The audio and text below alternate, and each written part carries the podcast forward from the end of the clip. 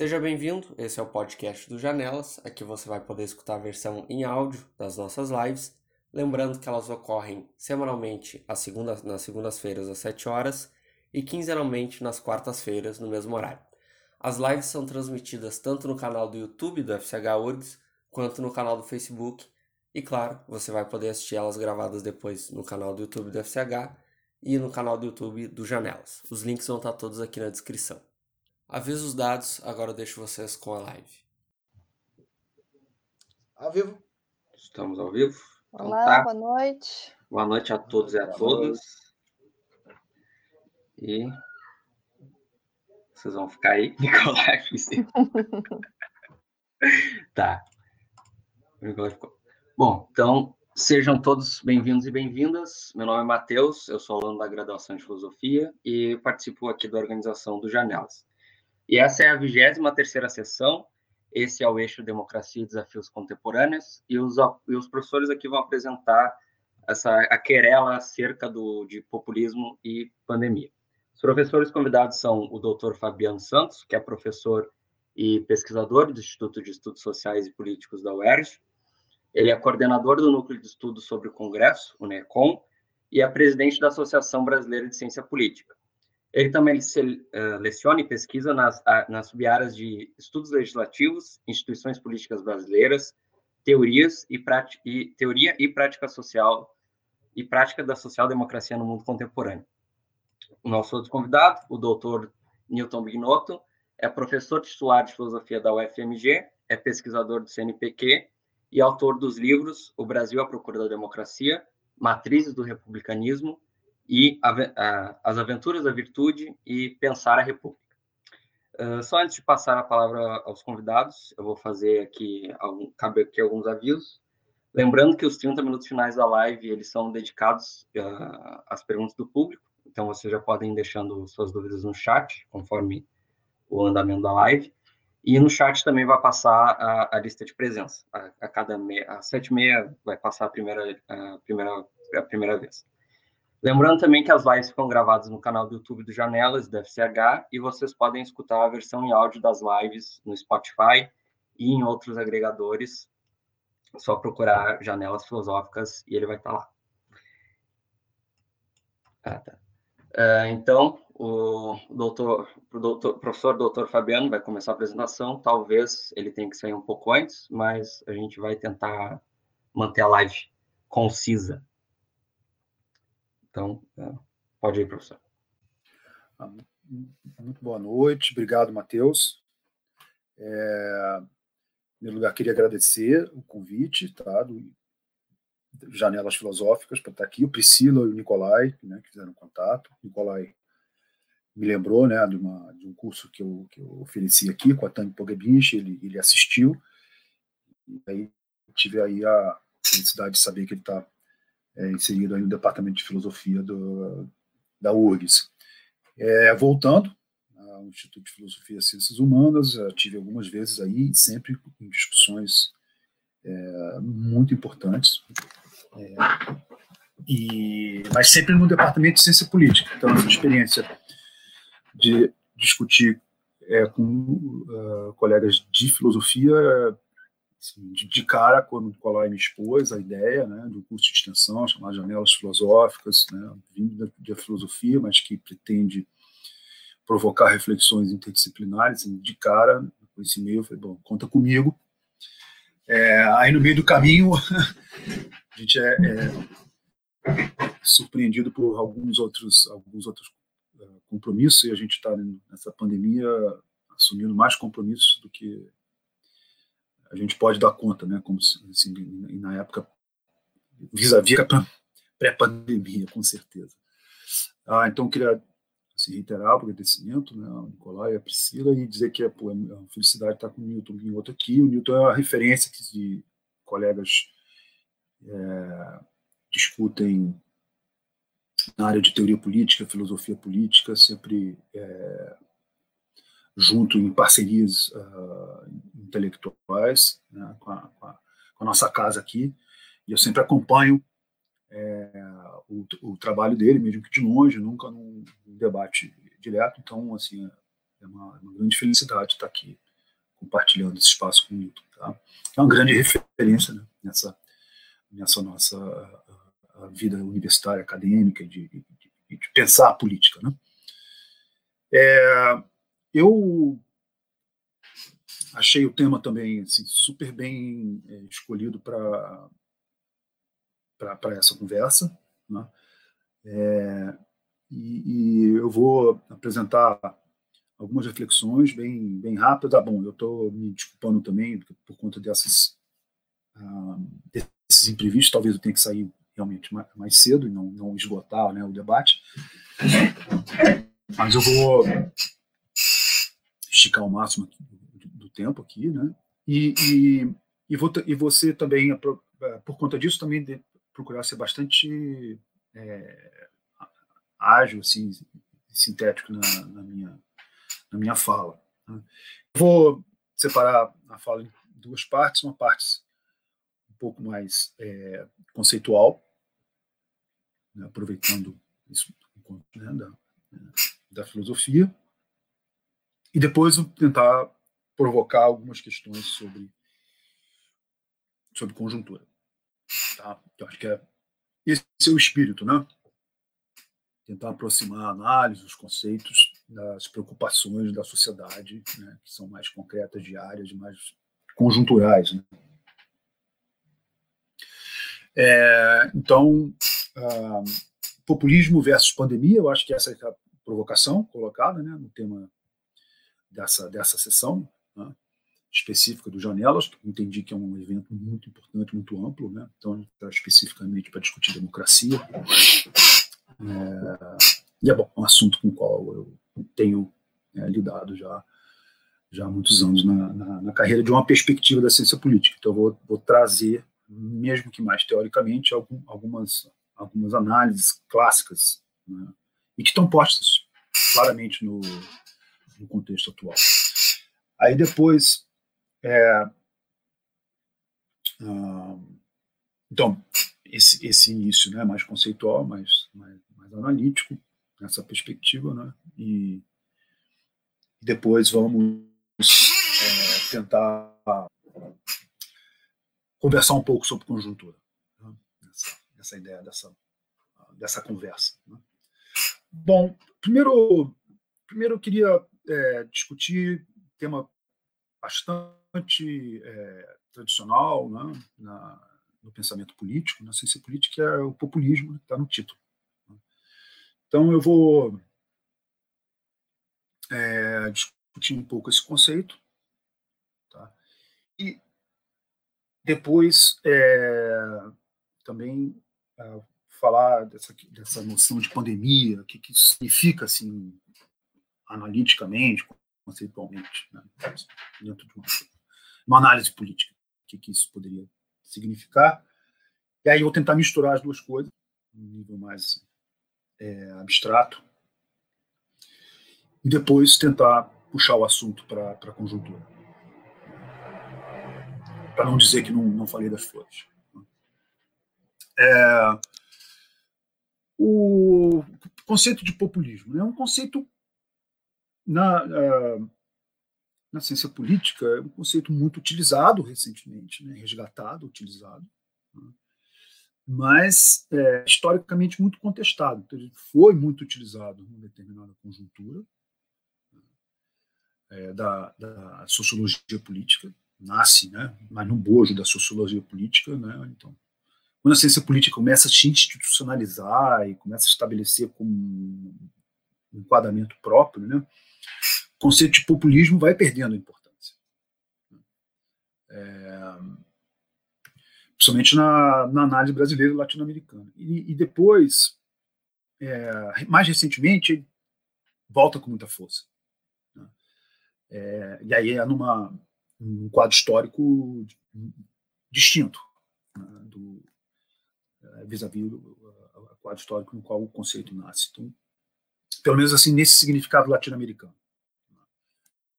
É, então eu vou tentar tra trabalhar duas noções né, é, distintas do, do, do. Tem essa noção que é mais corrente no, no, na tradição latino-americana, Mas tem é, uma, uma noção tá, que eu gostaria de, de, trazer, que eu acho que não é tão conhecida, mas é, é muito conhecida em certos circuitos acadêmicos específicos de ciência política, e é, e, e, faz um contraste interessante com essa noção mais, mais tradicional e recorrente no debate latino-americano brasileiro.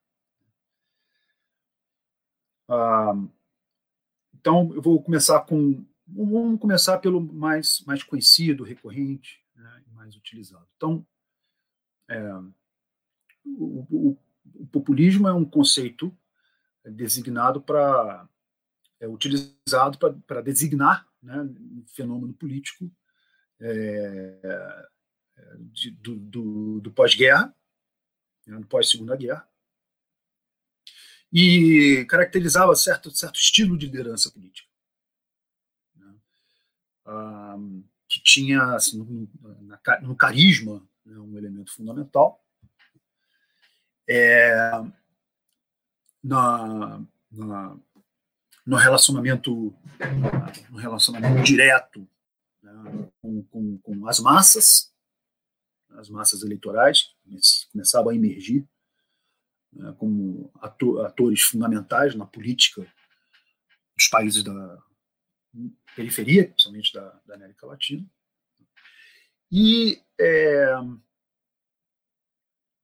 seriam característicos os políticos populistas né, de, de países é, de baixa institucionalidade democrática, com baixa tradição, com tradição ainda incipiente no que diz respeito aos procedimentos da democracia representativa. Então, os, os líderes populistas, eles, é, ao mesmo tempo que significavam a inserção de massas uh, em sociedades hierarquizadas, inserção dessas massas na política, ao mesmo tempo eles representam risco a política por conta de, de exercerem a política e a sua liderança em contexto de incipiência institucional. Ah, então, é, vamos, vamos tentar destrinchar isso aí. Primeiro, a inserção das massas na política. Então, está lidando com países é, até meados do século XX atrasados, agrários, né? E no campo, as relações de política são marcadas pela, pela dependência dos donos das terras, a, é, desculpe, da dependência do, do cidadão comum aos proprietários, grandes proprietários de terra. E uh, processo de industrialização ocorre, aí a gente né, tem explicações clássicas para isso, né? Celso Furtado me, me vem à mente. E, essas, e, essa, e, esse, e essa população que vivia sob o julgo e a dependência dos proprietários de terra, essas populações são liberadas para as cidades. E começam a, uh, começam a inchar as cidades, e o fenômeno do, do urbano irrompe aí no cenário latino-americano. E um voto caracteristicamente urbano é dado né, para esses líderes que têm carisma e uma capacidade de vocalizar as expectativas, as demandas dessas populações num cenário de incipiência institucional da democracia representativa. Então, é, ao mesmo tempo que esses líderes eles encarnam processos de mudança social acelerados e são positivos no ponto de vista, do outro lado, eles são um risco né, à democracia. Então, essa é a primeira, primeira é, formulação da, da questão do populismo. E aí, Recentemente, esse, esse conceito é, é, é resgatado.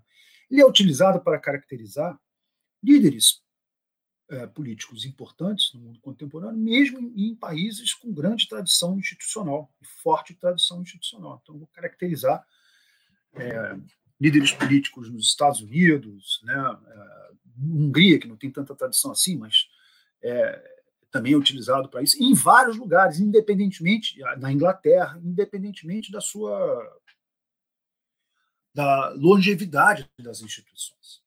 Mas o, os aspectos permanecem, uh, os, os, traços essenciais do conceito permanecem, que seriam essa é, é, carisma, uh, tinham relação, uma relação direta com o eleitorado que não passe pelas instituições da democracia representativa.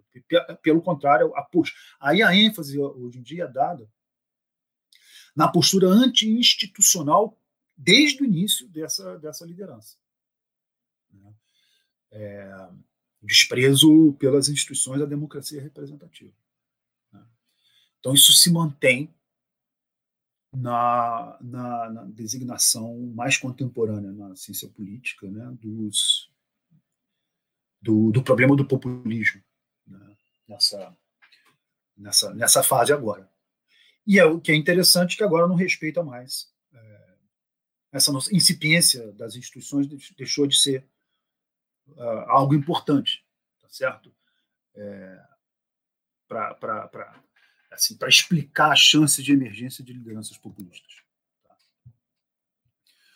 Uh, então, essa é uma, é uma maneira de caracterizar. Então, um traço fundamental aqui do populismo é a sua, a sua, a sua característica anti-institucional, anti-sistema. Sistema tido aí como a arquitetura, é, a engenharia constitucional característica do, da democracia representativa, chamada democracia representativa. Ah, então, essa, essa é uma primeira visão. A segunda visão do, do que seja populismo tem que ver com uma discussão é, em solo norte-americano, especificamente, que aí vem lá da, dos pais fundadores, e, e, e, e certo, em certa linha da análise política norte-americana define populismo como uma concepção de democracia é, fadada ao fracasso. Então, eles tem, teriam existiriam duas versões sobre o que seja a democracia. Uma delas, a liberal, né, que é a democracia possível, e outra, a democracia populista, que não é possível. Nessa segunda formulação, a democracia populista seria é, um, um, um, governo, seria um sistema no qual o governo sempre é, lutaria para produzir aquilo que a sociedade quer, ou a maioria do eleitorado quer. Certo? Então, teria uma inspiração aí na, em Rousseau, depois na Revolução Francesa, determinadas, determinadas formulações sobre a democracia, que depois tem uma importância grande no próprio solo norte-americano, no cenário norte-americano. Então, a democracia populista é uma concepção de democracia né, que se baseia nessa ideia de que o governo é eleito e ele é, ele é eleito para fazer aquilo, as políticas que são desejadas pela maioria do eleitorado dentro de certas restrições ou sem restrições, mas existiria uma conexão entre o que o governo faz e o que a sociedade deseja. Ah, essa é uma concepção de democracia né, que seria designada como democracia populista. E se contrapõe à, à noção liberal de democracia, que aí vem, advém de formulações mais ou menos ah, é, é, é, esquemáticas e, e, e formais, né, assim, um profundo ceticismo sobre a possibilidade de algum governo, em algum momento, produzir aquilo que a sociedade quer. Aí vem uma, toda uma tradição aí dizendo que não existe essa coisa de, de sociedade que quer. Quem quer, né, quem tem preferências, quem tem valores, são os indivíduos. Certo? A democracia, não, assim, a democracia não é nada mais, nada menos do que uma maneira de agregar valores e preferências e decisões individuais num, num vetor que se chama governo, que aí vai e governa. E a única diferença que existe no sistema democrático, a possibilidade que existe, é de remover o governo, porque existe uma eleição a ser, um calendário eleitoral a ser cumprido. A única coisa que resta né, para o cidadão aí é uh, decidir se o governo continua ou não, mesmo assim, na, na, na, pela maioria do eleitorado. Ele vai lá e dá o voto e decide se o governo cai ou não, continua ou não continua. É, ou seja, uma visão diferente né, de, do que seja o populismo. É, numa primeira visão, o populismo seria uma espécie de governo antissistema, né? e outra, numa outra visão, o populismo seria a própria democracia, como a gente concebe normalmente o governo está aí para fazer o que, que, a sociedade quer. Né? É, Então, esse é uma, assim, é uma primeira, um primeiro debate que eu acho importante é, trazer, a própria questão da, de, de, com qual conceito né, é, nós estamos trabalhando quando é, estamos pensando em populismo. Né? É, de novo, é um, é um, conceito super controverso. É, no, no, no, o segundo ponto conceitual importante é a questão da pandemia. Né? E aí eu vou deixar esses dois conceitos em aberto e vamos tra trabalhar rapidamente esse, esse versus pandemia. Que, que, como é que pandemia poderia ser enquadrado na análise política? Né? Então, me ocorre é, imediatamente aquilo que na análise política a gente chama de conjuntura crítica. Né? Que são conjunturas críticas, né? são, são, são conjunturas é, econômicas, políticas, sociais marcadas por um choque, a gente chama de choque exógeno. Né? Alguma coisa muito fora das expectativas, alguma coisa que não imediatamente é percebido como produzido por ninguém, embora as teorias conspiratórias sobre o vírus né, existam, né, que teria sido produzido lá na China para criar uma crise no capitalismo, sei lá. Né, é, tirando essa fantasmagoria, né, a gente pode enquadrar a pandemia como, é, como um choque exógeno. E, ou seja, uma conjuntura crítica, né, que vai produzir mudanças importantes né, e de percepção da realidade. Né, é, e que, que mudam, portanto, a, a, os valores, as preferências das pessoas, a avaliação que, ela, que as pessoas têm feito né, do, dos governos, se a gente quer pensar em, em conjuntura política, né, e as demandas e as expectativas que as pessoas têm sobre o que o governo deve fazer. Né, então, é, é, e também sobre o comportamento então das elites, né? Né? Então, a percepção das elites, da conjuntura, começa a, a, a, a se modificar também, exogenamente, né? é, assim, como um choque, por causa do choque. Tem que, tem que, tem que mudar a maneira de, de se comportar. Né? As instituições não estão mais né, produzindo as, as, suas, as suas, seus efeitos rotineiros. Né? Os mecanismos sociais não estão produzindo mais efeitos rotineiros. Tem uma coisa muito, muito diferente acontecendo. A conjuntura crítica. Então, Queria juntar essas duas coisas é, e, e, e, aí a pergunta que se, que, que, que se coloca é a seguinte: então, é, a pandemia, o que, que acontece um, em, em, relação aos governos? Exporia os países né, mais ao populismo né, de corte autoritário certo? numa tradição autoritária, né? Tá, estaria expondo mais a democracia a um teste de estresse, ou não, ah, se a própria pandemia, esse choque exógeno, seria melhor administrado em contexto de alta institucionalização da democracia representativa. Então, que caminho né, é, é, perseguir para entender? E aí, uh, vou dar uma resposta óbvia para provocar o debate. Eu acho que isso varia de país para país, não tem uma resposta única, vai variar de, de acordo com os processos históricos específicos de cada país. É, assim, a faca e o queijo estão na mão daquele governo que está lá, né? porque, ao mesmo tempo, vai criar uma restrição muito grande, é um choque, por outro lado, o pouco que se fizer né, já vai poder causar. Uh, uh, mudanças importantes de percepção sobre desempenho. É, bom, eu queria conseguir trabalhar melhor né, essas duas concepções de populismo e como é que se mistura com isso. E eu estou assim, num estado muito rudimentar de reflexão. Ah, mas aí eu queria terminar né, essa, essa intervenção é, falando sobre o contexto brasileiro, muito rapidamente. Né? Então, acho que tem uma, uma, uma, uma, uma questão crucial, que, que, que, aí pensar, pensando no Brasil numa, né, num país periférico, né, é, é, uma economia muito fragilizada, é, então, o, o, esse, esse, um dilema e um trade-off se estabelece logo no início, que é a questão da economia versus vida versus saúde. A gente tem uma maneira de perceber isso, tem valores, né, Mas tem o outro lado que é a vida das pessoas, e principalmente a vida das pessoas mais vulneráveis. Elas não querem ficar expostas né, à doença, mas também elas precisam é, é fazer renda. Então, isso é uma janela para o governo fantástico. É, e, e, o governo se aproveitou disso, de pegando carona numa decisão congressual e da sociedade civil, que foi a questão da renda da, do auxílio emergencial. Então tem um, trade-off, um paradoxo entre, entre economia e saúde, um, uma avenida para um governo de vocação populista avançar. Por outro lado,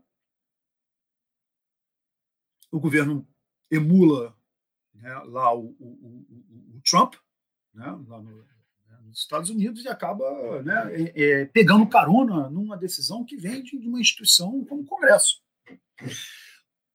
Manteve o seu funcionamento na pandemia, estabeleceu um, Congresso remoto e passa a ser a instituição governativa por excelência. É, e o, e lá o chefe do executivo pegou carona na, na, na pegou carona em políticas aí uh, produzidas não por seu por sua por sua iniciativa. É, então assim são, são ideias um pouco soltas, né? mas é, para terminar terminar mesmo aqui então são perguntas que que a conjuntura brasileira, assim, acho que a experiência brasileira é fascinante ao mesmo tempo que é muito preocupante porque a gente está debaixo dela, mas assim, do ponto de vista histórico a gente vai ter muito ensinamento desse negócio. Né? É, elege um político antissistema, um populista de direita clássico, né, que, que faz, as, faz a sua campanha, faz a sua carreira atacando a democracia representativa constituída em 88, é isso, numa, numa terra arrasada institucional. Né? E é, e depois é, não entrega o que promete, que seria uma economia mais pujante e dinâmica, não sabe o que fazer com isso, e começa a ter sua popularidade afetada. Aí depois vem uma pandemia, vem uma conjuntura crítica e a reverte a sua queda de popularidade por questão, por uma política que foi o Congresso que fez e que não é sustentável no seu desdobramento, certo? Então, é engraçado que assim que o que a popularidade do Bolsonaro está sinalizando é que assim, é, não que ele é, que seja popular, mas assim como a sociedade estivesse dizendo, olha, mantenha essa política, senão sua popularidade vai cair. então assim, então isso é, assim mexe com a nossa concepção de populismo, de democracia. Né? É, então assim, eu estou fechando aqui, né? Estou assim mais jogando questões para a gente discutir em torno do que hipóteses e, e argumentos fechados. Super obrigado pela, pela oportunidade. Professor Newton.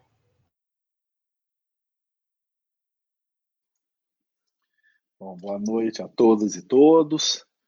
Obrigado, Matheus. Obrigado, Nicolai. Obrigado, Priscila, pelo convite, pela oportunidade de estar aqui com vocês essa noite. E é um imenso prazer estar com o Fabiano, né, colega que, na verdade, me orienta há muito tempo. Ele é personagem, ou melhor, os livros dele são personagens do meu último livro, porque realmente, né, Fabiano, eu tenho tido essa oportunidade de te ler com frequência e tem sido para mim uma grande orientação no meu trabalho. Então, realmente é um grande prazer estar aqui com você.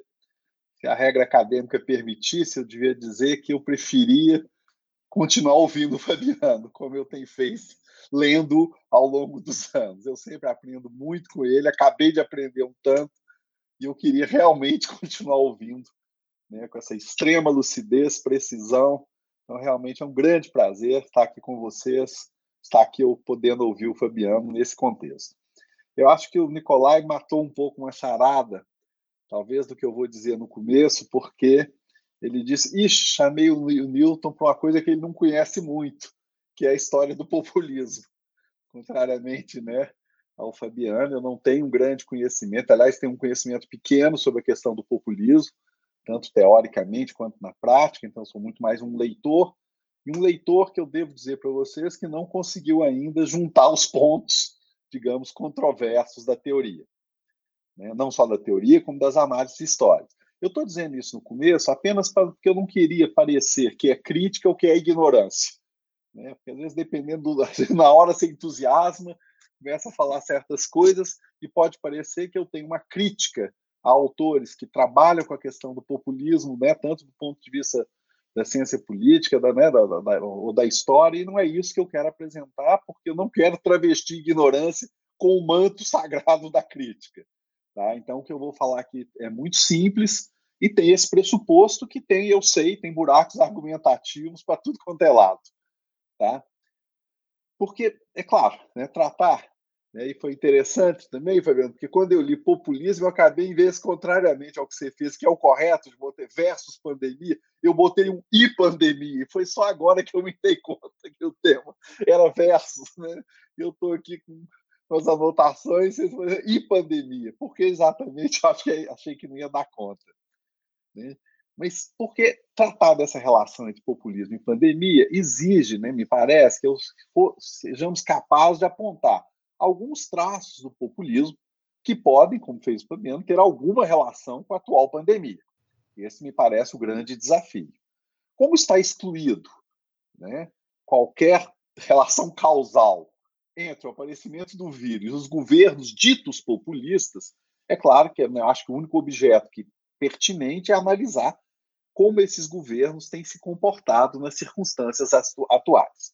É o único objeto que tem, tem consistência.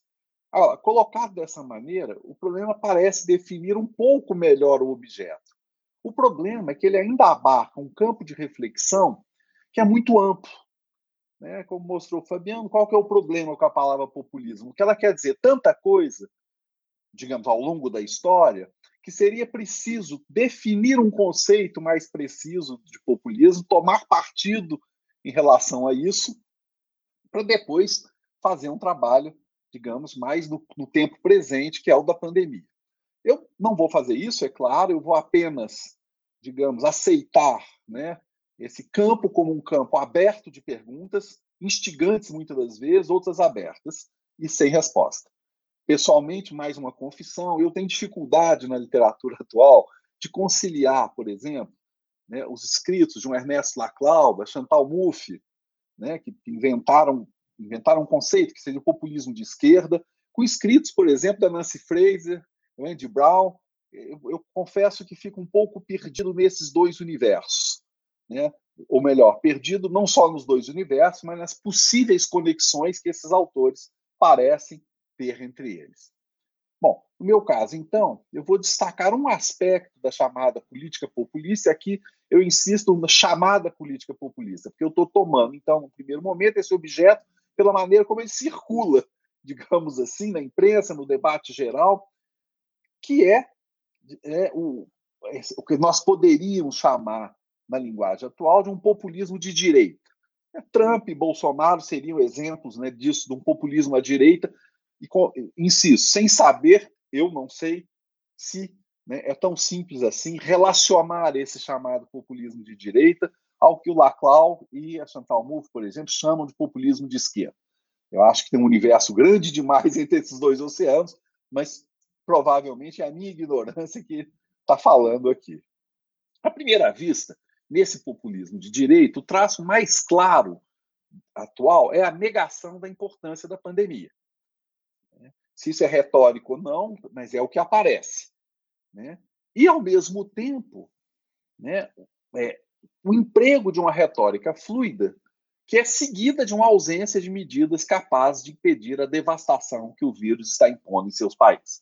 Então, de um lado, uma negação peremptória, de outro, uma incapacidade de ação.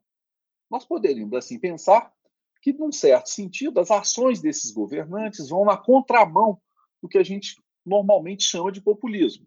Pelo menos, tal como compreendemos na linguagem comum, que aponta para uma sedução das classes populares contra o império das elites. Essa é uma compreensão do populismo, e talvez, eu não, não saberia dizer né, se é a dominante, mas é, é muito frequente, pelo menos, né, nas interpretações. É claro que a gente pode interpretar as ações, por exemplo, do Bolsonaro, simplesmente como um erro político. Mas, nesse caso, não precisaríamos de recorrer ao termo populismo, poderíamos recorrer a outro instrumental da filosofia política, da ciência política, que me parece seria mais eficaz para compreender né, as suas ações. Bom, da pandemia, o que, que eu acho que eu posso destacar? Naturalmente, nada referente à epidemiologia, porque eu não sei nada disso. Mas um dos traços marcantes de uma pandemia é que, pelo menos num primeiro momento, insisto no primeiro momento, ela concerne ou parece concernir o conjunto dos habitantes, aí nesse caso, né, não só de um país, mas praticamente de todo o planeta. Portanto, ela parece ser indivisa. É claro que, com o progresso da doença e do contágio, surgem diferenças socioeconômicas que acabam apagando essa primeira né, ideia de algo que concerne a totalidade dos corpos políticos. Né? E apaga, sobretudo, o sentimento de unidade e igualdade diante de um mal cuja origem se esconde nas dobras da natureza. Para os meus propósitos, eu vou reter essa característica geral apenas, essa aparente totalidade. Insisto no aparente, né? ela parece concernir igualmente a todos, sobretudo num primeiro momento. Né?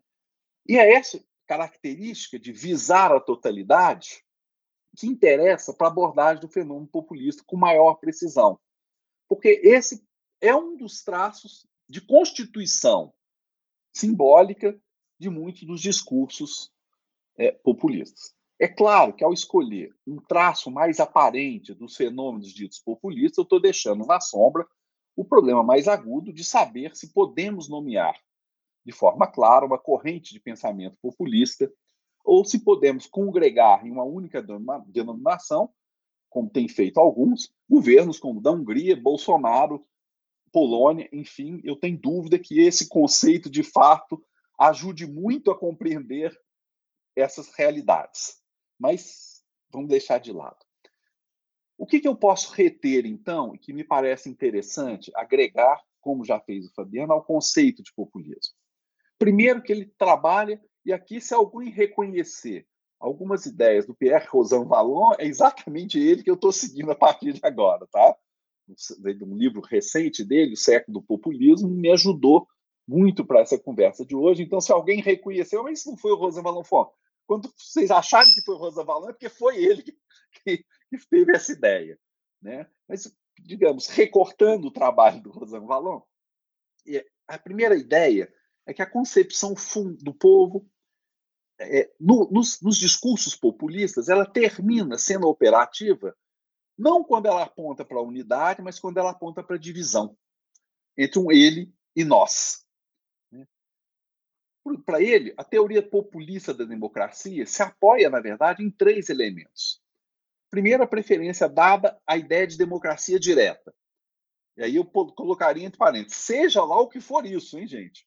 Aqui eu estou tratando, quer dizer, é uma ideia de democracia direta, o que não quer dizer que isso corresponda a nenhuma forma institucional.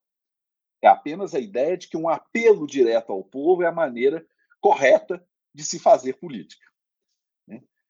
A segunda né, ideia que se associa ao discurso populista é essa visão polarizada da soberania popular, que leva a rejeitar corpos intermediários, leia-se instituições, por exemplo, né, como a própria magistratura, todo, que não são oriundas do voto.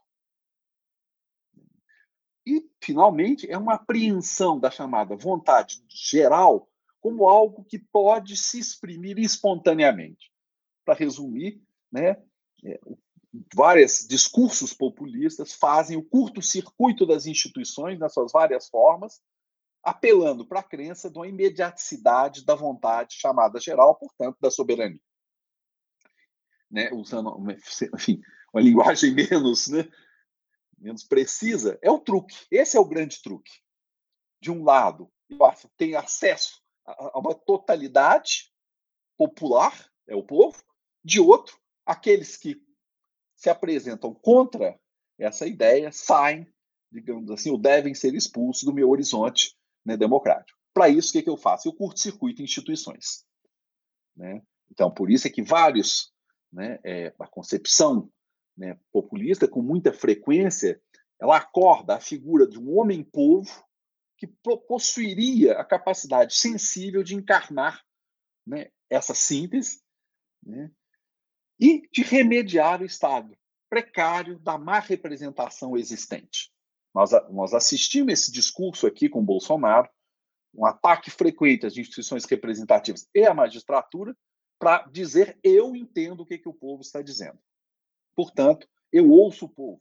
E um povo hoje que parece né, estar presente na tal das redes sociais. Esse curto-circuito, ao mesmo tempo que apela para um pretenso, né, uma pretensa adesão à democracia. E, por fim, né, a cultura política do populismo, eu estou usando um termo que o Rosan Valon usa, eu sei que esse termo tem né, dificuldades, mas, enfim, tomando ele, né, digamos assim, abertamente, sem, sem entrar num, num debate mais cerrado sobre isso, essa cultura política do populismo está conectada com a mobilização né, de um conjunto de emoções e de paixões cuja importância né, ela é não só reconhecida como teorizada. Né. O Rosan Valon, no passado, chamou né, essas aparições do populismo de caso limite da democracia. Ele chegou mesmo a sugerir um termo que não é dele, o termo já existia antes, mas que ele deu consistência de democracia iliberal. Ele mesmo depois vai temperar essa ideia né, de democracia liberal, mas mesmo deixando de lado essa polêmica, né, o que interessa é separar, nesse caso, né, inicialmente, regimes autoritários clássicos de regimes que se servem de procedimentos típicos dos diversos populismos para se estabelecer. Porque nós vamos ver, eu vou tentar chegar aí, que não há incompatibilidade entre essas coisas. Mas importa, num primeiro momento, distingui-las para depois apreciar a possibilidade ou não dessa fusão de um regime tipicamente autoritário com um regime populista num, regi num momento né, é, de democracia fragilizada. Né? Ora, os movimentos populistas possuem em comum o fato de erigir o povo em figura central da democracia. Nós podemos pensar que se trata de uma tautologia. Né?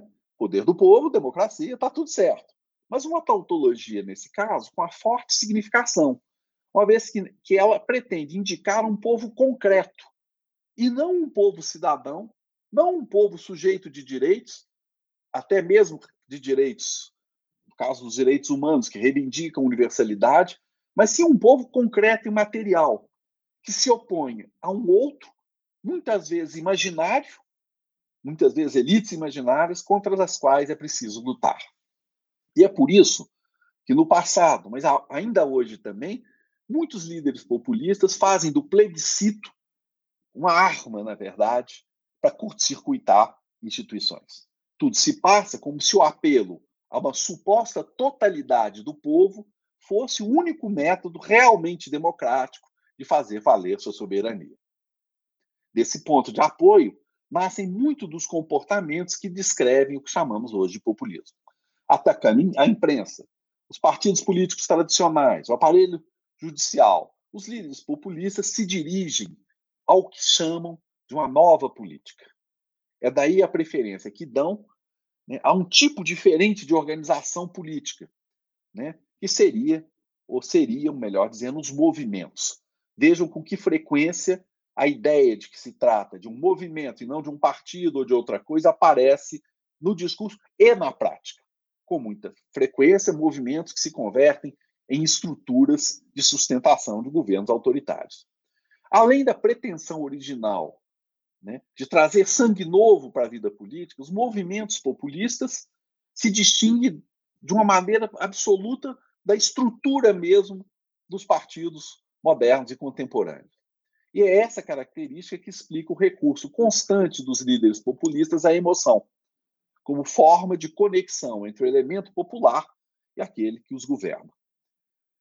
Olhando, digamos assim, o que eu acabei de dizer, é possível ver que eu sei que resta um longo caminho a, percorrer se nós quisermos, de fato, compreender a natureza do populismo atual. Eu não tenho ilusão de que eu tenha apresentado uma teoria capaz de dar conta disso.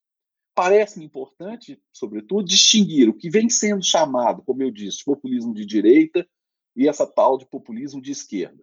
Como eu não vou mergulhar em, nem tenho tempo, nem provavelmente capacidade para mergulhar nesses problemas, eu queria apenas apontar O que, que seria, então, isso que eu, que eu chamei ali atrás, de um regime populismo, populista autoritário? Regime que responderia às exigências sobre as quais eu falei, né, como respondendo ao mesmo tempo a, a ideia de conciliar, de um lado, a ideia de um povo único com a afirmação da divisão social como elemento primário das democracias liberais. Ora, há uma figura histórica que eu vou rapidamente passar por ela, que pode nos ajudar a entender essa gênese de um populismo autoritário. Ela foi chamada lá no século XIX de bonapartismo ou de cesarismo. Marx não gostava nem um pouco desse negócio de cesarismo, mas tem algo interessante nessa, nessa ideia do cesarismo. Ela é uma, é uma, é uma referência interessante para entender, primeiro, que o populismo ele, ele revoluciona, de alguma maneira, a política do século XIX. No plano estritamente político, o golpe de Estado de 1851, que coloca né, Luiz Bonaparte no poder, né, institui ou faz teorizar uma prática que já vinha do primeiro Napoleão, né, que é onde a gente poderia falar de um bonapartismo ainda espontâneo, né, Luiz Bonaparte provoca uma certa reflexão sobre uma maneira, né, justamente chamada de cesarismo, e que define uma fórmula política administrativa, né, no sentido amplo do termo, que é uma concepção que nós poderíamos chamar, com o século XIX, de uma, de uma certa democracia. É a isso que o Rosan Vallon chamou, né, num de seus trabalhos mais antigos, de democracia ou iliberal. O cesarismo, propriamente, se funda sob a batuta de Napoleão III, em primeiro lugar, fazendo o quê? Afirmando a importância do plebiscito. Eu chamei a atenção disso há poucos minutos. Segundo, ele opera o curto-circuito do poder legislativo por meio do apelo direto ao povo. O governante supostamente garante a supremacia da soberania popular, evitando assim o que ele acha que são os efeitos deletérios das ações incontroladas do legislativo. E por isso demanda né, abertamente a que a democracia seja revista. Vejam como o termo cesarismo contém já muito dos elementos do que nós estamos é, apreciando, digamos, no sentido de tomar uma apreciação do que está acontecendo.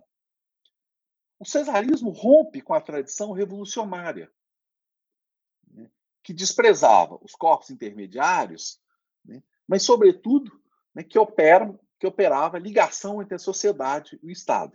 Ora, os defensores dessa nova forma de autoritarismo também rechaçam os poderes tidos como limitadores da centralização do executivo de sua capacidade de mando, mas não anulam inteiramente o papel da sociedade civil, porque é possível até mesmo conferir uma certa autonomia. Né? os adeptos do cesarismo e de sua forma de governar, no caso de Napoleão III, acabam imaginando que é possível fazer a fusão entre o governado e os governantes. Né? Ele pretende marcar, né, num certo sentido, a diferença entre o bonapartismo do primeiro imperador, que era uma forma espontânea de gerir essa relação, né, para uma forma de governo pensada né, a partir de uma estratégia de ocupação do poder. Né? Para resumir esse apelo à moção de cesarismo, né, esse regime ao qual né, se refere inicialmente esse conceito, ele ilustra de maneira exemplar a forma como o culto né, do acesso ao povo, né, por meio do referendo, pode se conectar com uma construção de uma democracia né, que paulatinamente se verga em direção a um regime autoritário tal como nós né, estamos vendo em vários dos países nomeados como populistas de direita.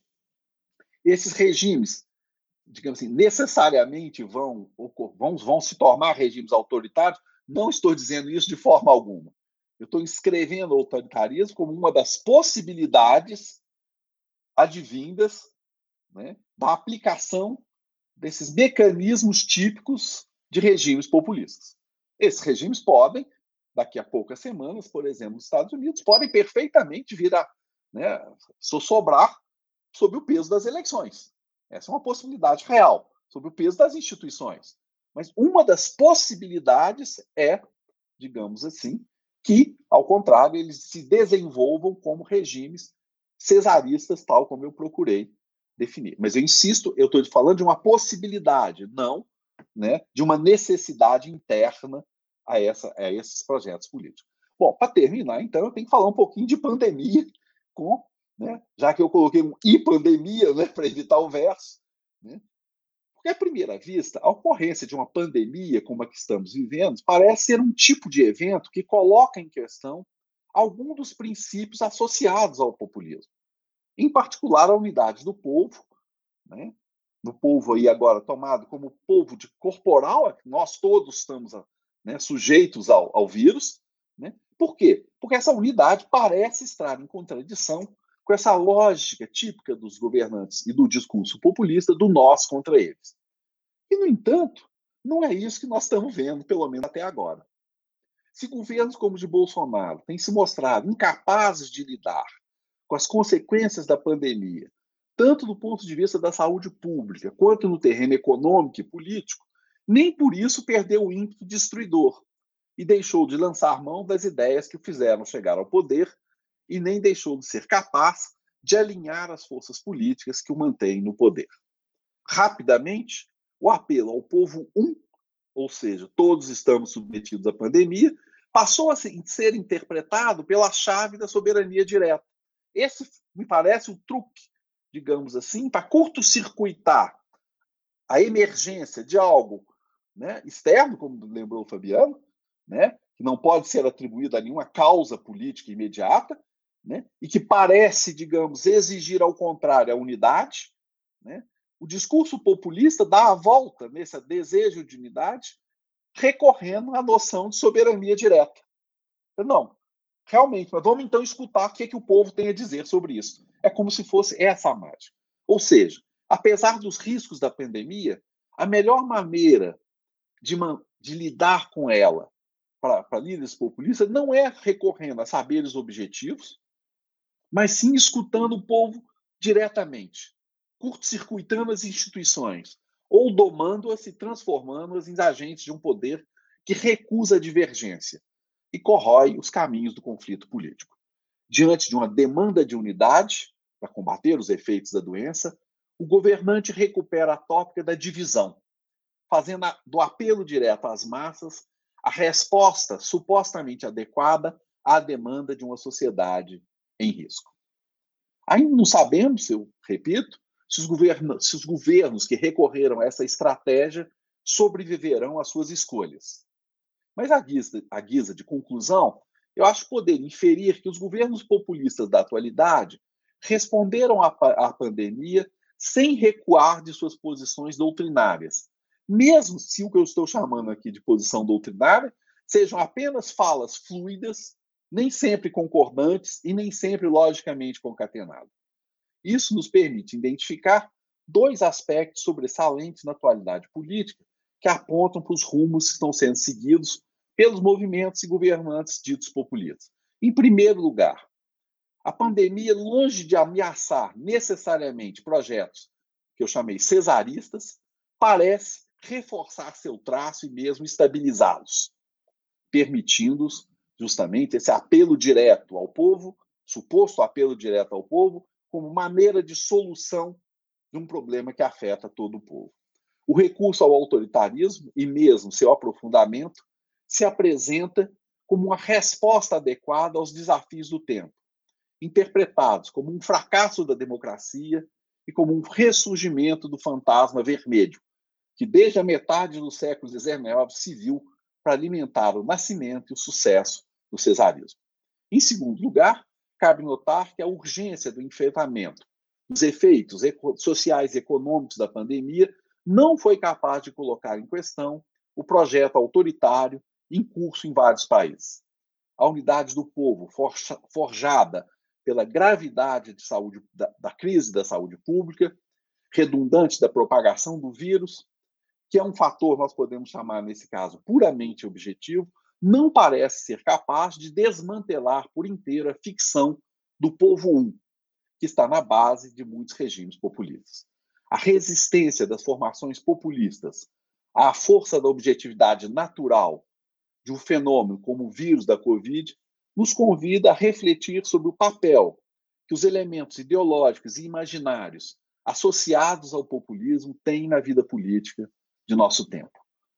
Sem recorrermos, digamos, a essa reflexão sobre essa dimensão, acredito eu que ficaremos presos na perplexidade que gera um regime que, negando a morte, pretende afirmar a superioridade de um movimento né, que se faz pelo apelo contínuo, reiterado e falsificado de um povo um puramente abstrato.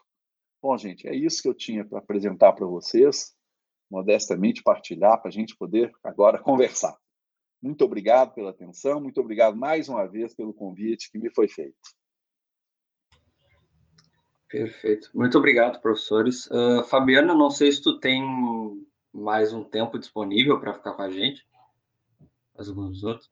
Tá. Seria interessante é... ouvir uma outra pergunta e, e, e rebater e tentar dialogar Sim, com a gente tem algumas a gente, a gente, tem algumas perguntas no chat mas eu, eu, eu, quero fazer uma pergunta aqui se vocês permitirem que retomando o final da fala do Newton ali ele fala sobre a, a questão da, da, da soberania popular e de, de, do, do, populista usando meio esse, esse truque apelando à soberania popular né?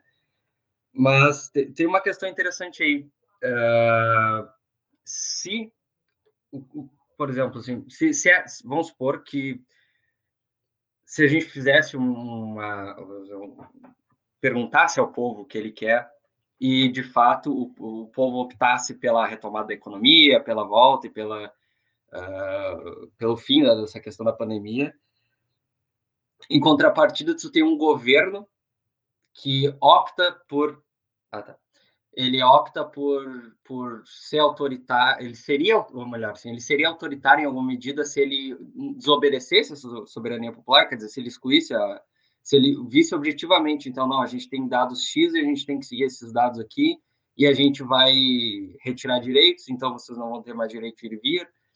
Uh, então, o governo poderia ser autoritário nesse sentido, ou a gente deveria obedecer à soberania popular? Quer dizer, Vamos supor que, que, vamos supor que o Bolsonaro uh, escutasse o OMS alguma coisa e ele tomasse medidas em que ele não vão, prender as pessoas dentro de casa, ele poderia fazer isso, ele, ele teria justificado a fazer isso e não obedecer à, soberania popular se, se, se fosse dos cidadãos uh, pedir uh, uma retomada da economia, algo desse tipo. Se ficar claro. Matheus, você quer fazer como? A gente responda aqui ou quer agregar mais? Sim, fica de você. Não, a gente responde, eu fiz essa pergunta e daí depois a gente pode ir, ir para o chat ali. Tá bom, então vou falar rapidamente. Quer dizer, você coloca uma questão sensacional que é assim: bom, o povo vai lá e decide que não, não quero ficar confinado, quero voltar à vida. E mas aí o governo tutela e diz que não. É, eu vou seguir aqui a, a questão da, das, das, das, das, condições objetivas né, e, e, e, proteger né, a sociedade. Mas, é, então, isso aí é, é assim, vai no âmbito do que a gente está falando, eu acho, né? não sei se muito concordo, mas o, se a gente quiser salvar a soberania popular da história, nessa história aí, né, é, a gente teria que é, colocar todas as alternativas para a população, né? para a par, porque é, isso é manipular a agenda, dizer, ah, você vai ficar confinado e vai morrer de fome, né? ou volta para a rua. Não, não, são as, as, únicas alternativas existentes. Né? Você tem outras alternativas que estavam colocadas lá atrás e que, por uma postura anti-institucional, não institucional, foi perdida. Né? E, e, nunca, e nunca, e nunca de, deixa de estar colocada como possibilidade, precisa ser explorada, que é coordenar as ações de, de saúde e de economia de forma tal que esse dilema seja, não, esse trade-off não seja tão agudo.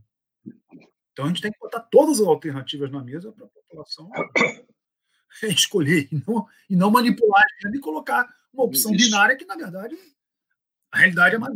mais complexa do que isso. É só completando a mesma linha do Fabiano, qual que é o problema?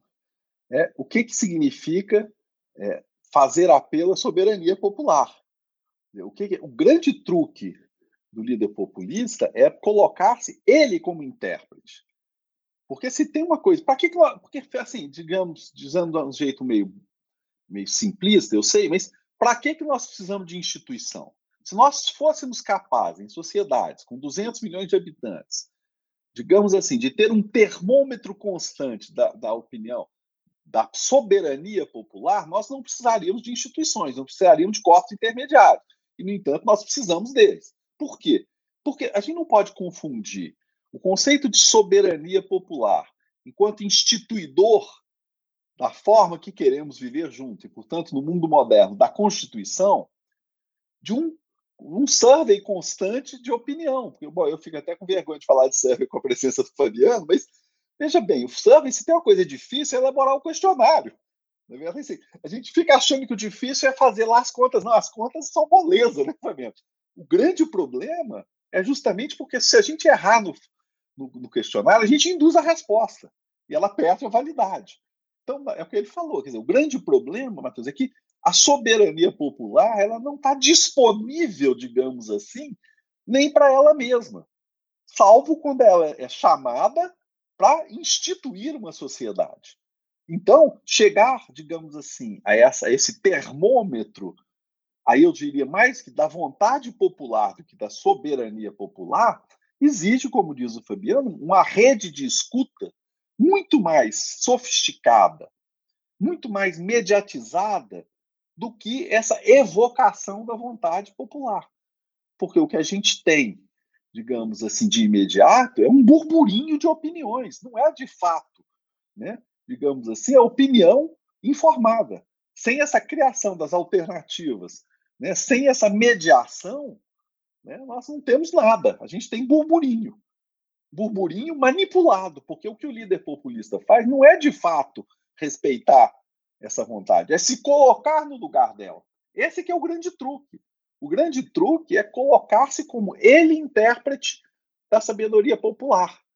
Né? Eu sei o que, que o povo quer, né? porque ouvir em sociedades né, de massa né, exige complexificação dos mecanismos e não só simplificação. O que o populismo faz é curto-circuitar essas dificuldades e se colocar no lugar do intérprete.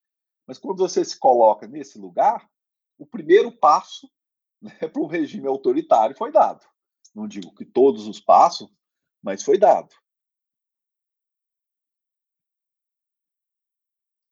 Eu tenho, eu tenho algumas questões sobre essa questão do, do, do populismo. Matheus, só no chat. Ah, eu pediria, só, se assim, tivesse uma outra questão direcionada para mim, aí eu responderia rápido e. e uh, não sei se tem especificamente para ti, mas a gente tem algumas perguntas aqui, acho que uh, a gente vai passar essa agora do. Uh, não sei, gente, a gente consegue passar agora a pergunta, botar na tela. É... Tá, a pergunta do Bernardo Bento, ela é uma... É... Se é possível que num regime autoritário se estimule opiniões por meio de algoritmos, assim como acontece na no Democracia Hackeada, não sei se é um, se é um documentário ou um livro, onde as pessoas se expressam dentro de uma bolha, redes sociais, enfim, é um... ou se essa condição de bolha de informações produzidas por algoritmos é própria da democracia de que modo a pandemia pode afetar um certo modelo de presidencialismo de coalizão? São várias perguntas numa só, né? Então, primeiro a questão dos algoritmos, de que forma que eles afetam a gente, das bolhas sociais, de que forma isso afeta a política. É, e, por último, de que modo que o próprio presidencialismo é afetado né, pela, pela pandemia. Fabiano. Ok, então vou, vou, vou responder, depois me já vou me despedindo aí. De antemão, queria eh, agradecer de novo né, pelo convite. Sei que foi um grande prazer estar com, com o Milton aqui e ouvir. É, esclareceu assim, algumas questões importantes com, com as quais eu estou me debatendo aqui. a oportunidade foi excelente. Então, é, vou agradecer também a, a, Bernardo, aí pela, pela pergunta. Vamos começar pelo fim, né? É, pelo, que, pelo que parece, né, a pandemia acabou ajustando a conduta do, do, do presidente né, e tornando mais claro para ele necessidade de, né, de coordenar com o Congresso. Né? E hoje, se a gente olhar para o Congresso, é uma, o Congresso tem ali uma. O Legislativo tem uma, uma força gravitacional que se consolidou desde 2014 em torno da centro-direita e, é, e, e um, contingente importante uh, de é, políticos pragmáticos. Né?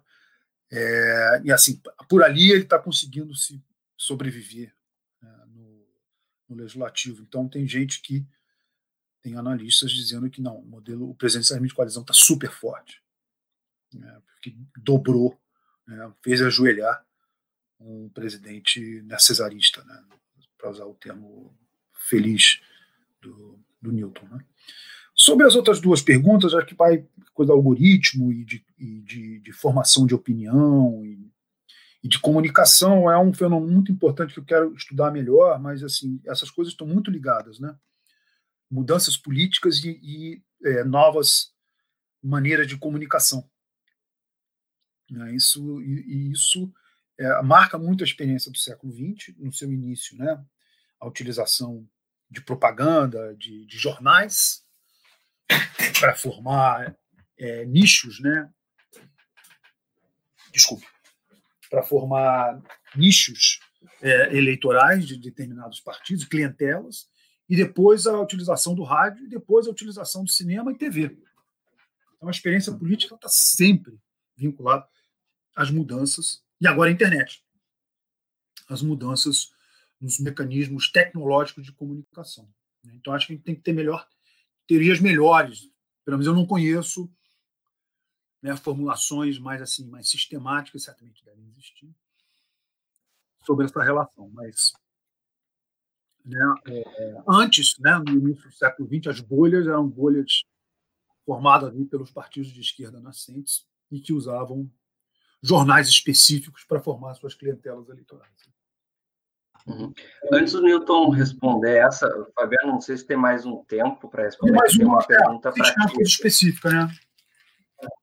É, tem mais uma pergunta para o Fabiano, como ele vai sair, então, daí depois ah, a gente retoma a, a, a, a resposta do Newton. Então, a pergunta da Lia, da professora Lia Levi, a gente pode botar na tela. Tá difícil. Considerando essa importante alteração do sentido do conceito de populismo, de um fenômeno, de um fenômeno pré-consolidação das instituições do Estado de Direito, a um fenômeno próprio da crise posterior, a gente segue, a, a, a crise posterior essa consolidação, consolidação, que saídas estão disponíveis para o ajuste do conceito de democracia?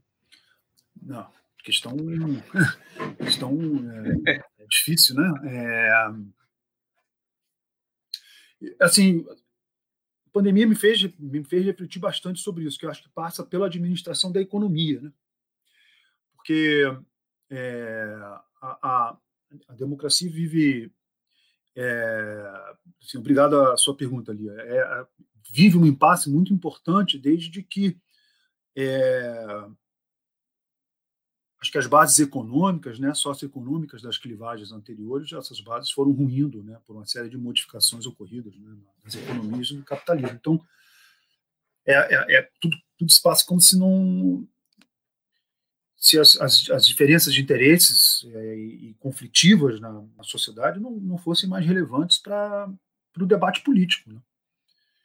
E a pandemia está mostrando que o, o, o, governo tem que entrar na economia. A, a pandemia está mostrando que o governo tem que reentrar na economia e, e, e reformular e recriar condições para de, definir uma agenda de intervenção eficiente na, na, na, vida econômica da sociedade.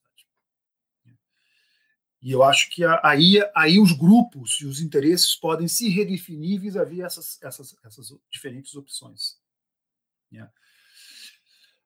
Eu não sei se eu me fiz entender. Eu acho que quais as, as, as saídas não estão propriamente na, no conceito de democracia, que eu acho que é, A gente vai conviver um pouco com ela ainda, com esse conceito ainda. Eu acho que passa pela uma nova maneira de praticar governo nas, no, no, no novo formato de economia global. A, a, e a, a, partir daí, sim, a reorganização dos grupos e a redefinição de identidades políticas sejam mais plurais, mais possíveis de convivência. Não sei se eu me fiz entender, mas ótima pergunta e, e é por aí que eu entendo as coisas.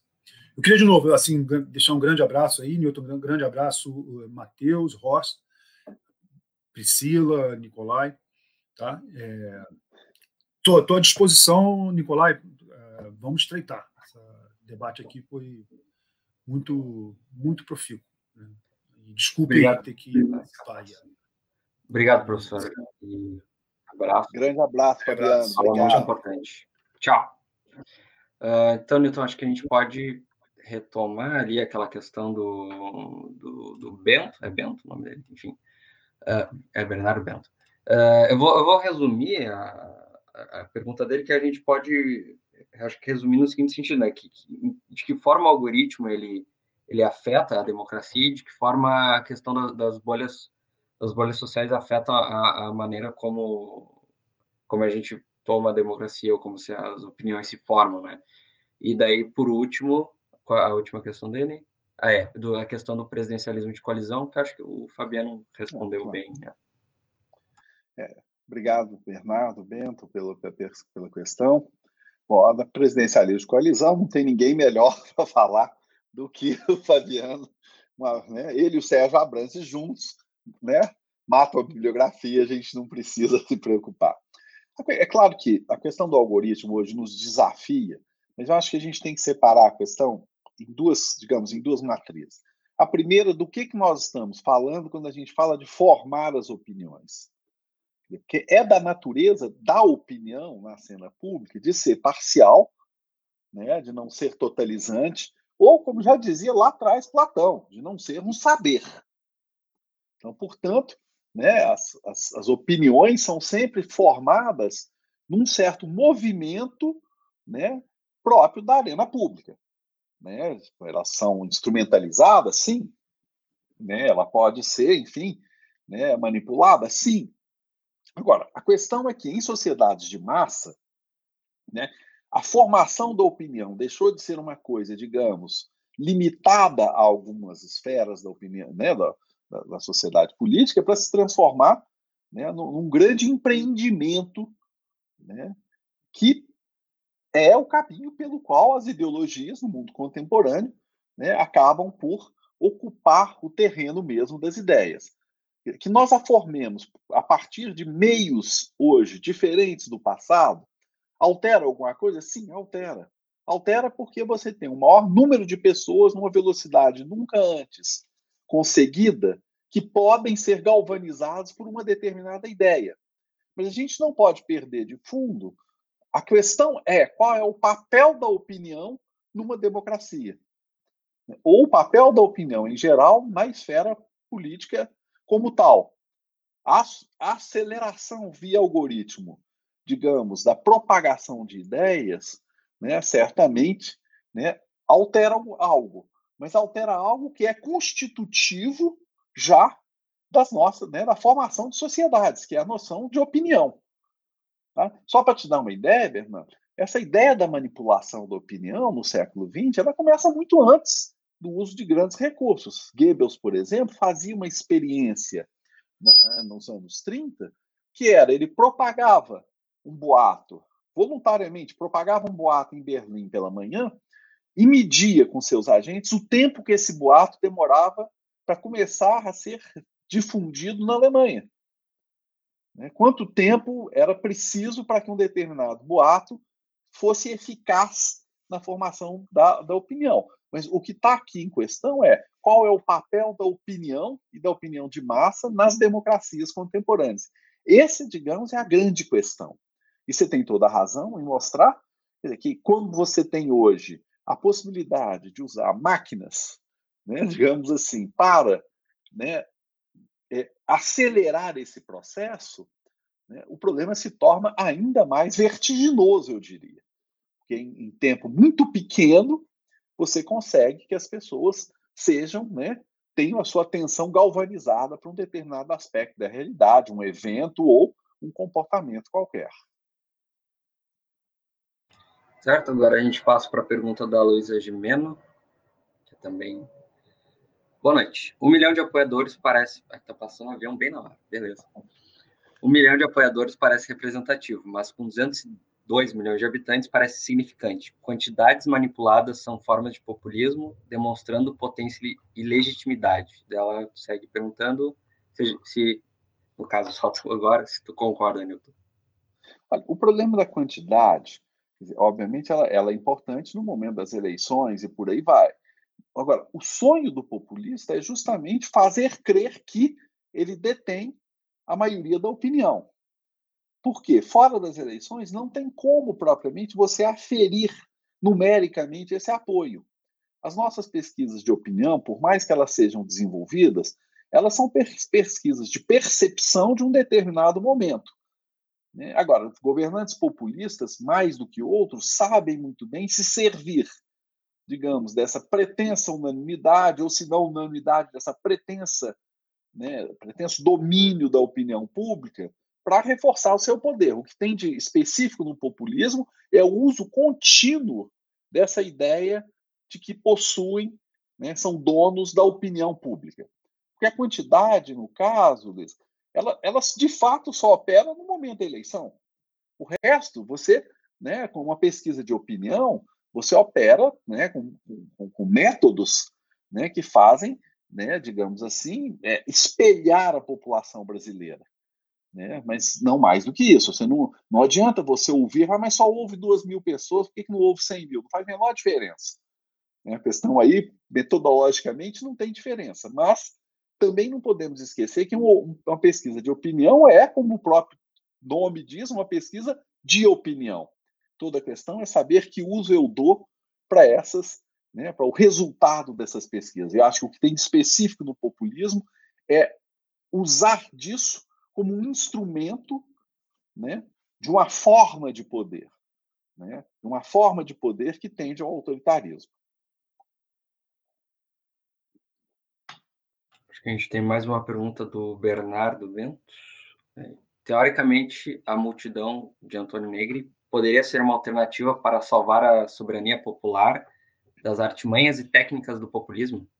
Olha, eu, olha, eu vou ser sincero com você, eu não, não, não sei muito bem o que, que o Negri quis dizer com isso. Sobretudo porque ele pretende retirar esse conceito de multidão de Spinoza. Não sou um conhecedor grande de Spinoza, mas também não vejo como esse, esse conceito poderia realmente ser apropriado nesse sentido que o Antônio Negri dá a ele. Mas aqui, Bernardo, pode ser muito mais a minha ignorância falando do que qualquer outra coisa. Mas não vejo como um conceito de multidão, tal como ele se apropria, supostamente de Spinoza, possa nos servir. Né? Eu prefiro a ideia né, que, tá, que já está né, é, já tá lá no, no, no Hobbes, né, da, da, multidão, do mob, no caso, né, mas muito mais como uma coisa indistinta do que propriamente, do que como um elemento atuante na cena pública. É ali nos ouvindo aí para falar de Spinoza, né? assim, então, é. é. Enfim, é, bom, eu tenho uma, uma pergunta para te fazer, Newton, Sim. que lá pelas tantas tu fala da, da, política populista, né? Algo desse tipo. Uh, eu, eu, só tenho uma questão de que, essa, especificamente o caso Bolsonaro, então, se, se essa, a negação da, da, da importância da, da, pandemia, da questão do, do, vírus, se isso não é uma política deliberada, justamente por uma incapacidade uh, de lidar com isso, uma incapacidade do governo de lidar com isso. E daí a, a, essa, essa negação da importância, então, viria para mascarar essa incapacidade e não não tanto de, de, de uma, uma, descrença da ciência por parte desses, desses agentes, mas algo deliberado nesse sentido. Eu acho que toda política é deliberada, Matheus, à medida que, se a gente chamar de política, aquilo que aparece.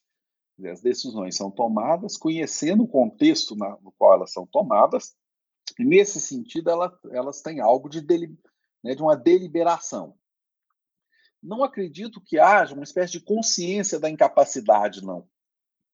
Acho que é realmente a formulação de uma maneira para lidar com uma dificuldade e não uma, e não uma incapacidade. É uma maneira, na linguagem que eu retomei né, do populismo clássico, né, de retomar a cisão, nós e eles, quanto aquilo que parecia exigir uma unanimidade em torno né, desse fator externo que vem impactar a política. Então, eu, não, eu acredito que seja deliberado, sim, mas não por uma consciência da, digamos, da incapacidade, mas por uma consciência de necessidades que surgem nesse contexto e que podem vir ameaçar o seu poder. Né? Então, acredito sim numa ação deliberada, mas para manter o rumo de uma, né, de uma forma política escolhida voluntariamente. Tá? Então, por isso que a retórica do nós e eu, que é típica do populismo, reemerge mesmo numa pandemia. Mesmo no momento em que supostamente ela deveria né, não ser referendada. A gente tem um comentário agora, ou posso. Claro. Tem um comentário da Kellys. É, me incomoda muito ter um populismo, pois parece que o agrado que o agrada ao povo é ruim. Não, não entendi muito bem. Uh, que o que agrada o povo é ruim, acho que é isso, seja de esquerda ou de direita. Bom, a questão do termo populismo. E daí ela pessoalmente... segue, só, só seguiu ah, tá. o comentário dela, que ela não acha um problema o populismo, e sim a, fa a falta de caráter de um governante como Bolsonaro. Bom, assim, pegando pelo final, sem dúvida, a falta de caráter no governante é algo a se levar, como você tem toda a razão, muito a sério. Né? O problema, talvez, que você aponte é, é que o termo populismo, como ele tem uma longa história, e essa longa história nem sempre se fixou né, de, de, uma maneira clara, ele pretende se confundir justamente com aquilo que é popular. Mas essa é uma confusão criada pelos, pró pelos próprios atores que se colocam no terreno do populismo. Ou seja, eles reivindicam o lugar né, daquele que vocaliza né, digamos assim, o desejo popular. É evidente, você tem toda a razão, que não há nada de errado com o desejo popular. A questão é como que esse desejo popular se faz ouvir. E certamente não é pela voz de governantes autoritários. Né? Certamente não é por esse caminho que ele se faz ouvir. Agora, eu compartilho com você, eu tenho também essa dificuldade com o termo populismo, porque muitas vezes a gente não sabe muito bem a que ele está se referindo. Né? Então, mas aí, como eu disse no começo, é, é, muitas vezes pode ser que eu não tenha, né, digamos assim, pensado o suficiente, formulado de maneira correta o problema, mas nessa longa história, longa aí tomando a partir do século XIX, do termo populismo, né, ele sempre parece né, exigir esse não só contato com, com, o elemento popular, mas a expressão do contato popular pela voz do outro. Se nós tomarmos o populismo russo do século XIX, com Herzl, por exemplo, é um movimento formado em grande medida por pessoas oriundas né, das classes mais ricas, na verdade, russas, que se colocam do lado do povo para escutar seus desejos e suas necessidades. Então, o populismo russo também é muito diferente né, do século XIX daquilo que nós teremos no Brasil, por exemplo, com Getúlio Vargas. Então, eu acho que é um conceito difícil de ser usado. Eu, pelo menos, tenho um pouco de dificuldade em usá-lo né, em algumas circunstâncias. Tá, só, só, queria adicionar mais um, uma dificuldade, tua dificuldade com o, o termo populismo, que, que, bom, tanto tu quanto o Fabiano falaram da questão do, do, populismo de corte autoritário e de que é uma parece ser uma possibilidade do populismo o autoritarismo. Sim. E daí a minha pergunta vai no sentido de que, bom, se não há algo de novo no, no populismo hoje, se não há um, um caráter dele uh, do, do, populismo atual, seja a gente vê no, no Trump, no, no Bolsonaro, no, no Orbán, enfim, se, se não há algo de, distinto no, no, populismo desses agentes, vamos dizer assim. Não só deles, mas o movimento Eu geral. Acho que né? tem, você tem toda a razão, Matheus. Acho que há algo de distinto, sim. Até porque as condições, digamos assim, das sociedades atuais não são aquelas né, nem do século XIX, nem no Brasil, aquelas do populismo brasileiro, né, representada aí por Getúlio Vargas. É, você tem meios de comunicação totalmente diversos, você tem uma, né, um, um funcionamento da economia global totalmente diverso, e esses líderes hoje são obrigados né, a enfrentar essas dificuldades. Né? Um populista como Bolsonaro, obviamente, né, ele vai ter né, que lidar com o fato de que a economia brasileira está capengando e que, apesar dos seus arroubos retóricos, ela depende né, dos seus contatos com o mundo. Então, é claro que eu acho que você tem toda a razão, que nós precisamos formular de novo o conceito de populismo e ver se ele é ainda eficaz para fazermos compreender esse tipo de governante. Em um certos aspectos, eu diria que a resposta é sim, em outros, eu, eu sinceramente acho que eu, ter, eu não teria condição de responder, eu teria que pensar. Acho que a gente tem uma última pergunta da Sabrina B. Uh, boa noite. De que forma o populismo estimula que as pessoas tenham um político de estimação, uma, uma idolatria à personalidade política, né? Por exemplo, essa questão do, do mito. É, eu acho que aí, é, Sabrina, entra muito a questão do, do, do carisma em política. Né? O governante populista, como ele pretende ter essa comunicação imediata com o povo, joga a seu favor né, é, a ideia mesmo do carisma em política. Esse é um termo né, constante lá no trabalho do Weber, mas que foi né, muito empregado já para fazer análise de governantes, que eu acho um termo muito feliz, muito interessante, e que eu acho que tem atualidade no momento atual, o papel do carisma.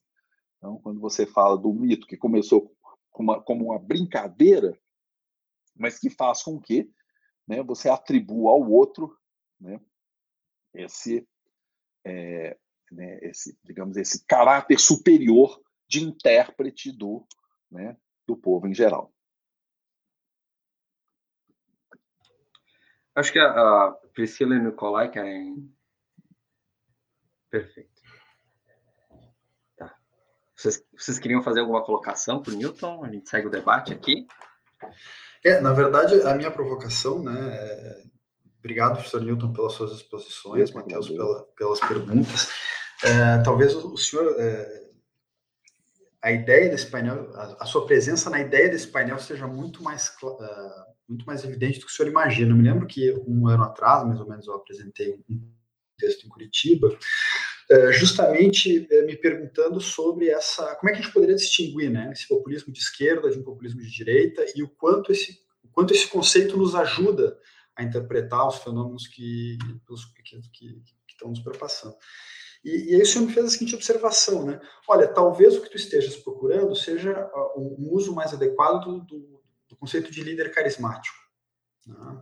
Bom, por que, que, por que eu faço essa, essa memória toda? Né? É um pouco para conectar com as observações que o professor Fabiano fez, retomando o uso do conceito na história do pensamento político, a sua referência ao livro recente do Rosan Vallon, que faz um pouco dessa, dessa reconstrução, né, para fazer duas questões. A primeira delas, se, se, essa, sua, se essa nossa dificuldade teórica né, em ver os ganhos do conceito, em parte não está vinculada a essa oscilação. Por horas, o conceito parece que é usado no registro histórico sociológico, que foi onde aparentemente ele surgiu, e por horas ele é usado com um tom normativo. Né? Bom, saída para pro, pro, os limites da democracia, tal como nós a compreendemos, teria que levar em conta essas demandas populares nessas formas uh, de populismo. Então, essa, é, essa é uma questão. E a outra tem a ver com o caráter, em alguma medida, antimoderno. Né? O senhor fez referência ao livro do Rosan Vallon, e a Urbinati também, num, livro sobre, sobre a mesma temática recentemente, ela tenta trabalhar com o conceito de representação direta, né? que é uma coisa... É, ela mesma diz, olha, é esquisito falar nesses termos, né? mas em que medida esse, essa democracia iliberal ou essa necessidade em fazer apelo, né, em que pese tem essa, essa, essa estratégia de curto de curto-circuitar as instituições liberais que o senhor apontou, em que medida a estratégia populista ela não faz menção a uma ideia ou uma intuição de, de uma concepção arcaica de representação. Né? É, seriam essas duas minhas questões e agradecer muitíssimo mais uma vez pela, pela, pela sua exposição. Eu que agradeço, imagina, Nicolau. É, eu acho que dizer, esse curto-circuito, eu, eu concordo com você, talvez o que nós devamos prestar atenção é de onde vem esse mal-estar. Eu acho que talvez o populismo nos ajude, não tanto como um conceito inovador, mas como um conceito que nos ajuda a prestar atenção no mal-estar né, das democracias representativas. Eu não estou muito seguro que essa saída pela via direta é, seja a melhor saída. Eu estou dizendo isso muito intuitivamente. Por quê? Porque nós, é um debate, no fundo, que vem lá do século XVIII, é como fazer falar 200 milhões de pessoas. Né? É, então, acho que a democracia direta ela, ela, ela, ela encontra, digamos assim, na sociedade de massa um certo limite. Mas o problema que a democracia direta traz para a gente, esse não tem limite. O que eu quero dizer? É que há um sentimento, eu usaria o termo mal-estar, com, com, a, representação, que não adianta a gente querer é, simplesmente botar para debaixo do tapete. O fato é também que os mecanismos que nós podemos chamar de tradicionais de representação se encontram em crise. Quais são as possibilidades de evitar essa crise? Esse eu acho que é o grande desafio né, que as nossas democracias estão enfrentando. Eu, tenho, eu pessoalmente tenho dúvida que a ideia de, de, de representação direta possa ser eficaz no nosso contexto. Sabe? E é por isso que me parece que o termo populismo ele é mais provocador de questões, acho que ele nos ajuda mais a ver onde estão nossas questões do que, eu diria, um conceito de futuro. Uhum. Porque ele tem nos levado, na verdade, a muitos impasses. Né? Então, nesse sentido, é, é, é mais, é, talvez seja a minha dificuldade com ele. Né? Mas, por exemplo, como a pergunta e o que você falou agora, termo do carisma é um tema sensacional e ele tem tudo a ver com a nossa sociedade. Uhum. nós hoje temos uma capacidade, digamos assim, de propagar o carisma que não tínhamos antes. Então nós somos, eu diria quase que obrigados a pensar no termo do carisma, tal como você o formulou na sua primeira questão. Porque nós não temos como evitar o fato de que um líder hoje ele se apresenta com muito mais velocidade como intérprete da vontade do popular do que ele poderia fazer no passado, em que a transmissão, digamos assim, pessoal, né, dessa dessa imagem dependia né, de fatores temporais muito diferentes dos atuais. Eu, eu, pessoalmente, assim, acho que o conceito de populismo é útil, merece ser pensado, mas não acho que uma solução teórica virá dele. Sim. Porque até essa foi a provocação que, que tínhamos, ele fazia no, no backstage antes, antes, de nós começarmos a live, né? Que recentemente eu assisti um painel do qual o senhor participou na UFBA, é, em que o senhor dizia, acho que o convite já estava feito, né? E o senhor disse justamente, olha, eu não gosto do conceito, acho que ele não ajuda a explicar. E eu brincava com o Matheus aqui, não, provoca o Newton para ele dizer qual, é, qual, é o grande desconforto dele, é, o populismo como uma chave de explicação, né? Porque, de fato, é, agregar realidades tão diversas, né? dizer, como é que eu explico Podemos, Orbán, o nosso caso, o caso dos Estados Unidos, a partir de um só conceito, que não foi sequer pensado uh, para explicar uma realidade como a que a gente está vivendo. Né? Sim. Mas isso tudo para minorar as suas observações sobre o desconhecimento, que eu acho que, na verdade, é desconforto mesmo com, com o conceito do, do populismo. Né? É, acho que é as duas coisas. Né?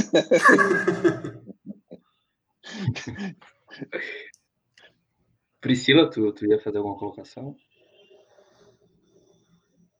Priscila? Não, oi. Não, não, não. Tô, tô aqui só de metida mesmo. Ah, tá bom. Adorei a discussão. Uh, eu não sei se o, tá não sei se o Nicolai tem alguma, mais alguma questão. Uh, no, no chat a gente acho que já encerrou a discussão. Hoje é dia de jogo eu também. Queria, eu queria só é, agradecer muitíssimo é, e, e, fazer uma pressão pública aqui já para que o professor Minhoto retorne tanto quanto possível cedo para discutir o livro, né, o livro que ele lançou recentemente. Quando quiser, estou à sua disposição, está preciso, Matheus. Professor, só, só tenho a agradecer, a gente aprendeu muito com a sua, com a sua exposição hoje. Né, e agradecer ao Matheus também pela excelente mediação, pela pelas perguntas, a quem nos assistiu, certo? Eu talvez agora retorne de as caras aqui no Janelas de novo, estava um pouco afastado, mas é um prazer discutir esses temas com vocês.